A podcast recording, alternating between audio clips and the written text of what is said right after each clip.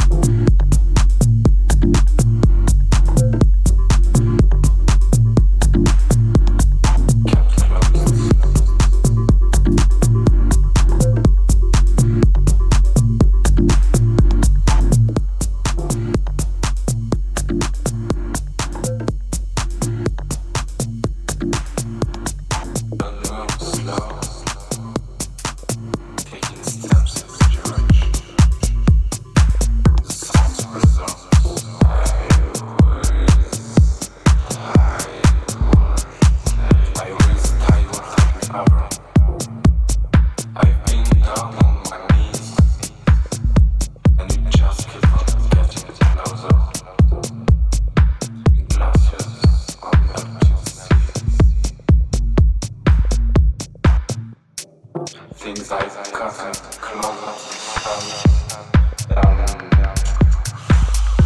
got done since the moment of your soul, so don't think that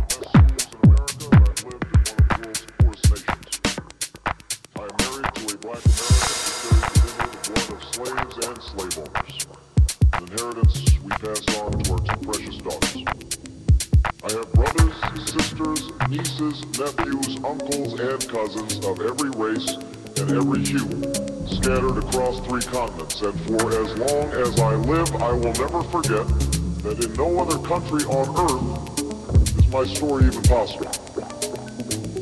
It's a story that hasn't made me the most conventional of candidates.